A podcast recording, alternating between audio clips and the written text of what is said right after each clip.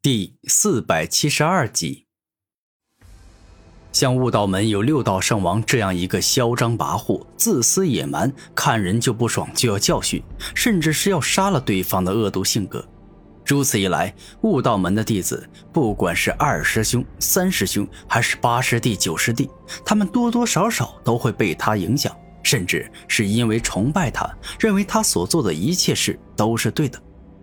这是一种极其让人感到悲哀的事情，因为当这个世界由六道圣王这样的恶人所主宰时，整个世界上的人，他们都会被六道圣王的恶毒思想所影响，导致所有人都不想着要去干好事，只想着要去干自私自利、为自己谋福利的恶事。圣僧王飞到高空，而后双手一动，凝聚自身全部的佛力、灵力、体力，将之融合在一起，全部凝聚在了手上。臭小子，你马上就要死了！我这一掌打下，必定会让你粉身碎骨，死无葬身之地。金刚碎身掌。当天空中的圣桑王右手猛力向下一挥，顿时间一只写着法字的大型佛掌出现，向着古天明攻了过去。这只金刚碎身掌很奇特，当它不断向下时，居然不断的变大，且释放出来的气息也是越加的可怕，仿佛一旦古天明被击中，就会瞬间四分五裂，整个人直接生死道消一样。而当金刚碎身掌即将要击中古天明时，对方已经变得比十余座雄风巨岳加在一起的面积还要来的巨大，这实在是让人忍不住心生敬畏，实在是恐惧。这就像是一个渺小的凡人在看着巨大的泰山，甚至是浩瀚的星空时，内心忍不住会心生一种想法：自己不过是这巨大且广阔世界中的一粒尘埃。不管是活着还是死了，对这个世界而言都无足轻重。终极吞噬洪流。猛然，古天明双手一亮，直接释放出海量的吞噬之力。这里面同时蕴含着万阶吞噬、吞噬灵力、吞噬体力这三种力量，这是能够吞噬世间一切，让万物都毁灭的力量。此刻，当古天明的终极吞噬洪流向着圣僧王那巨大的金刚碎身掌扑去，那仿佛是跨腹在喝水。古天明的终极吞噬洪流不断吞噬金刚碎身掌，没过多久，便是将之完全吞噬一空了。怎么会这样？连我的金刚碎身掌都失败了？你这小子的实力，难道已经比我强了？不，不，不，不，绝对不是这样！我之所以没有赢你，仅仅是因为我还没有尽全力。一旦我全力以赴，动用我的终极绝招，那么我就一定可以赢过你。”圣僧王肯定的说道。“那还等什么呀？赶快使用吧！我就站在这儿等你来打败我呀！”古天明露出自信的笑容。无论圣僧王使用何种手段，他都不会去怕，更加不会被打败，所以他现在是自信满满。哼，狂妄的小子，我真不知道你到底为什么自始至终都这么狂妄自大。你把自己当成我宗大师兄六道圣王了吗？你以为自己是天骄之地，可以在整个至尊遗迹里横着走？没有人能够阻拦你。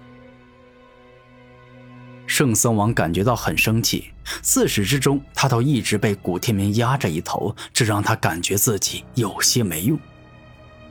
圣僧王，我之所以感觉自己一定不会输给你，那自然是因为我知道自己的实力有多强，所以我才有这般的自信呢。圣僧王，你不是也感觉自己很厉害吗？怎么？你没有自信能够打败我吗？古天明故意这么问，他这么做那完全就是想着激发圣僧王的斗志，想要让对方在最后的时刻爆发出自身最强大的力量。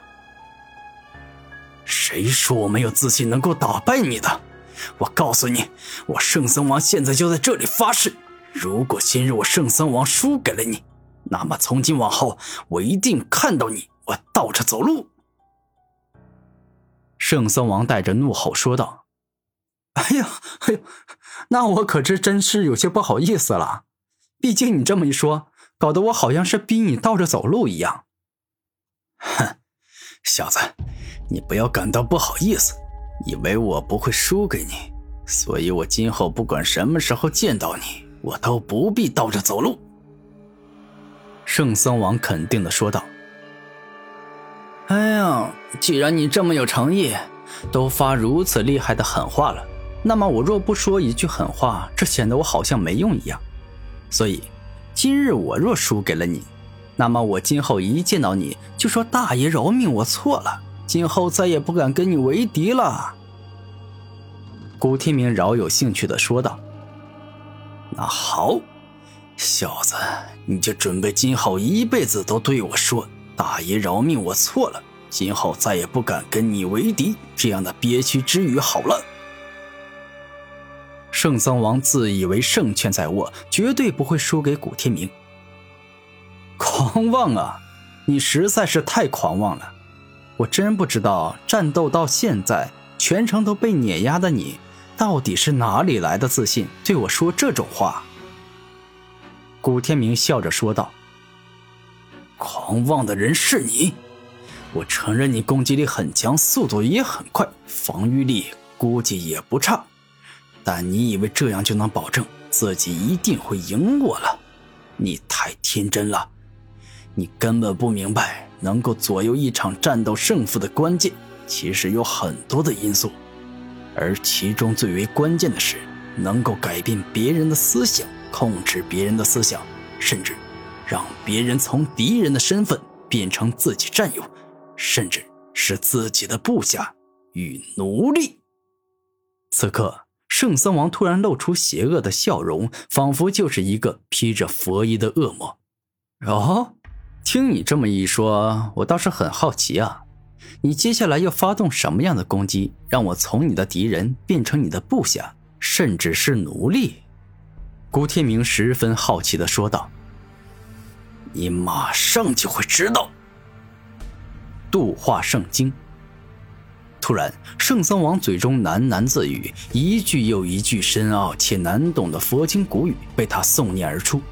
而当那些佛经古语被他诵念出来之后，每一个字都凝练成形，化为实质，盘旋在他四周。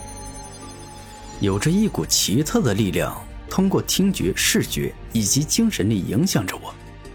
这与昔日古佛寺大师兄唐藏魔的度化众生有些相似啊。